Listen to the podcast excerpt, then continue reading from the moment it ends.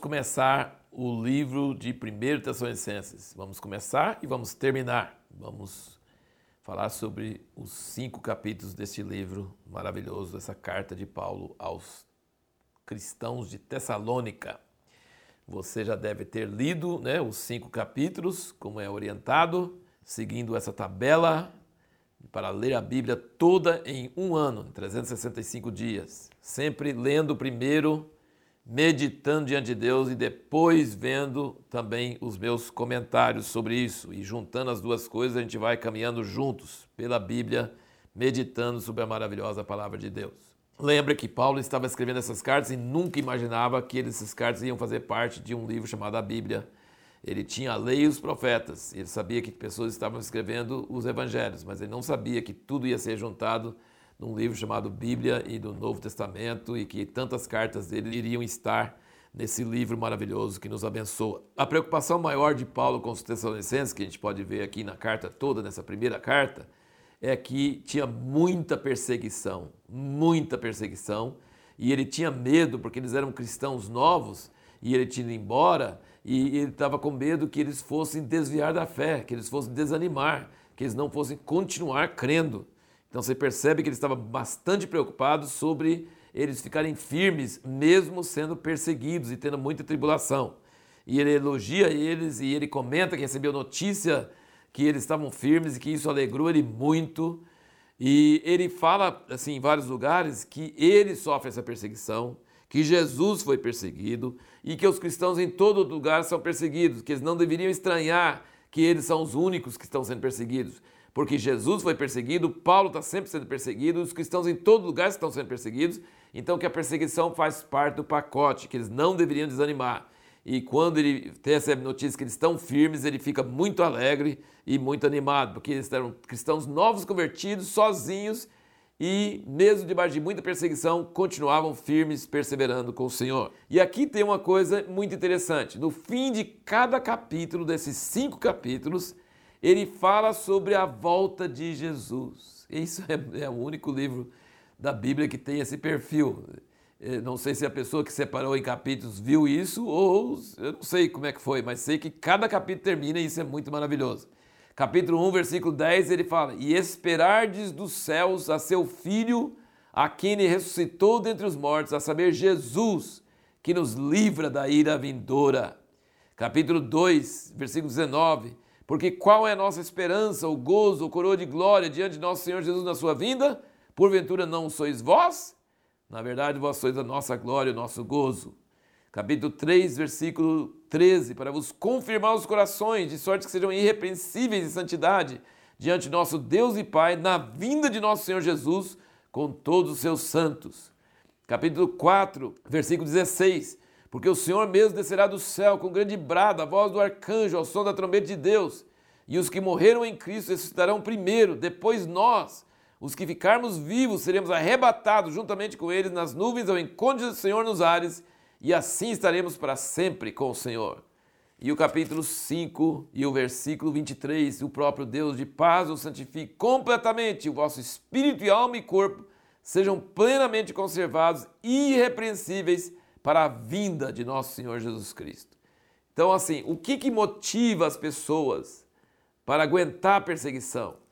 É saber que Jesus ressuscitou.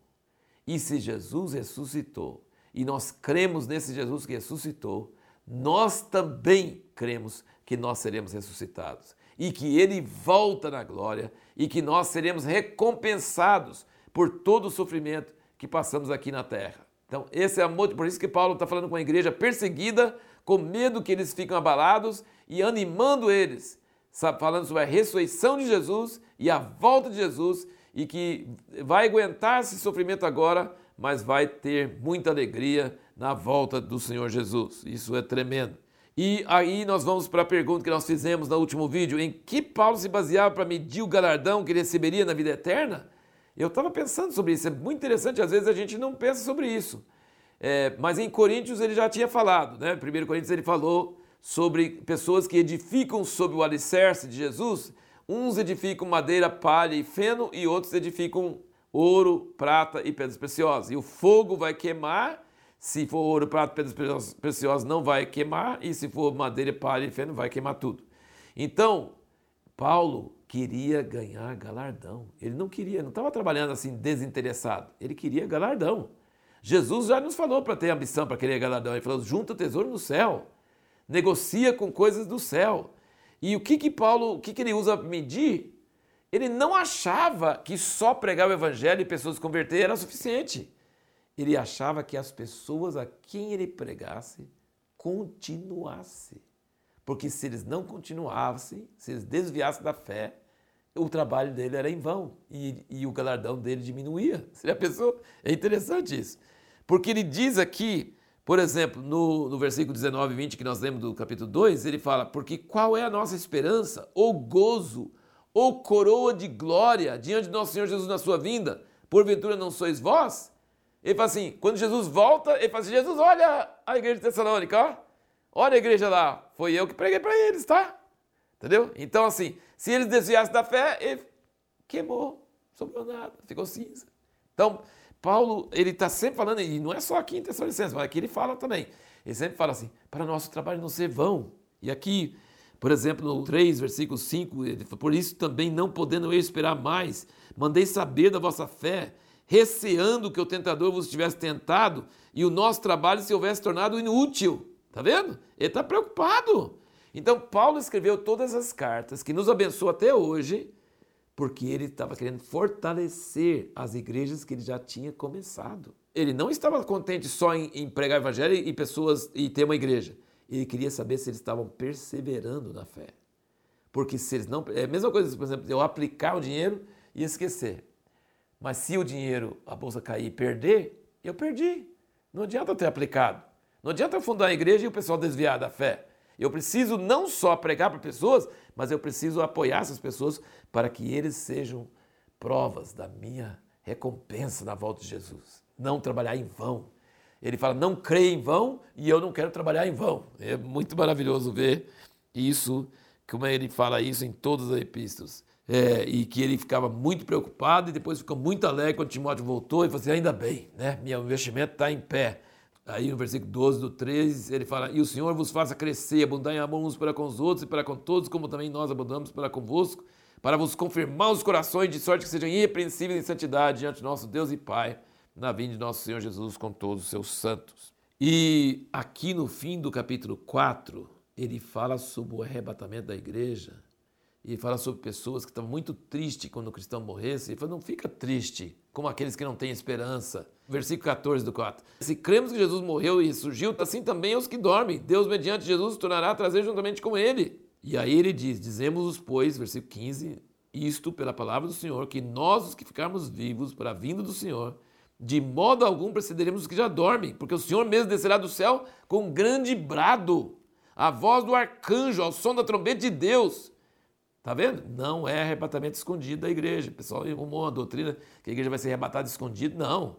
O Senhor descerá do céu com grande brado, voz de arcanjo, som de trombeta, e os que morreram em Cristo ressuscitarão primeiro, depois nós, que formos vivos, seremos arrebatados juntamente com eles nas nuvens, ao encontro do Senhor nos ares, e assim estaremos para sempre com o Senhor. Então, não tem nada de arrebatamento secreto, é tudo bem à luz, bem às claras, na volta do Senhor, que dispara o arrebatamento, o que dispara a ressurreição, primeiro a ressurreição dos mortos, depois os vivos, junto com os mortos ressuscitados, sobem ao encontro de Jesus nos ares e ficam para sempre com o Senhor. E aí no capítulo 5 ele diz que a gente é, deve vigiar, porque a vinda do dia do Senhor é como se fosse uh, um ladrão, mas nós somos filhos da luz e nós não vamos ser surpreendidos, porque nós vamos estar vigiando e nós não vamos estar dormindo nem embriagados, mas nós somos o dia e nós vamos estar vigiando. E aí ele dá várias exortações assim muito curtas e muito preciosas aqui, por exemplo, o 16. Egozijai-vos sempre, orai sem cessar, em tudo dai graças, não extingais o espírito, não desprezeis as profecias, põe tudo à prova, retende o que é bom. Né? Maravilhoso essas instruções práticas e servem como trilhos para o Espírito Santo nos dirigir. Às vezes, quando é bem curto, é mais impactante, né? Orai sem cessar, regozijai-vos sempre, em tudo dai graça, não extingais o Espírito, Não desprezeis as profecias, mas não acredite em toda profecia. Põe tudo à prova, né? Abstende de todo tipo de mal. Glória a Deus por essa epístola maravilhosa. E a pergunta para o próximo vídeo é: como devemos nos portar na eminência da volta de Jesus?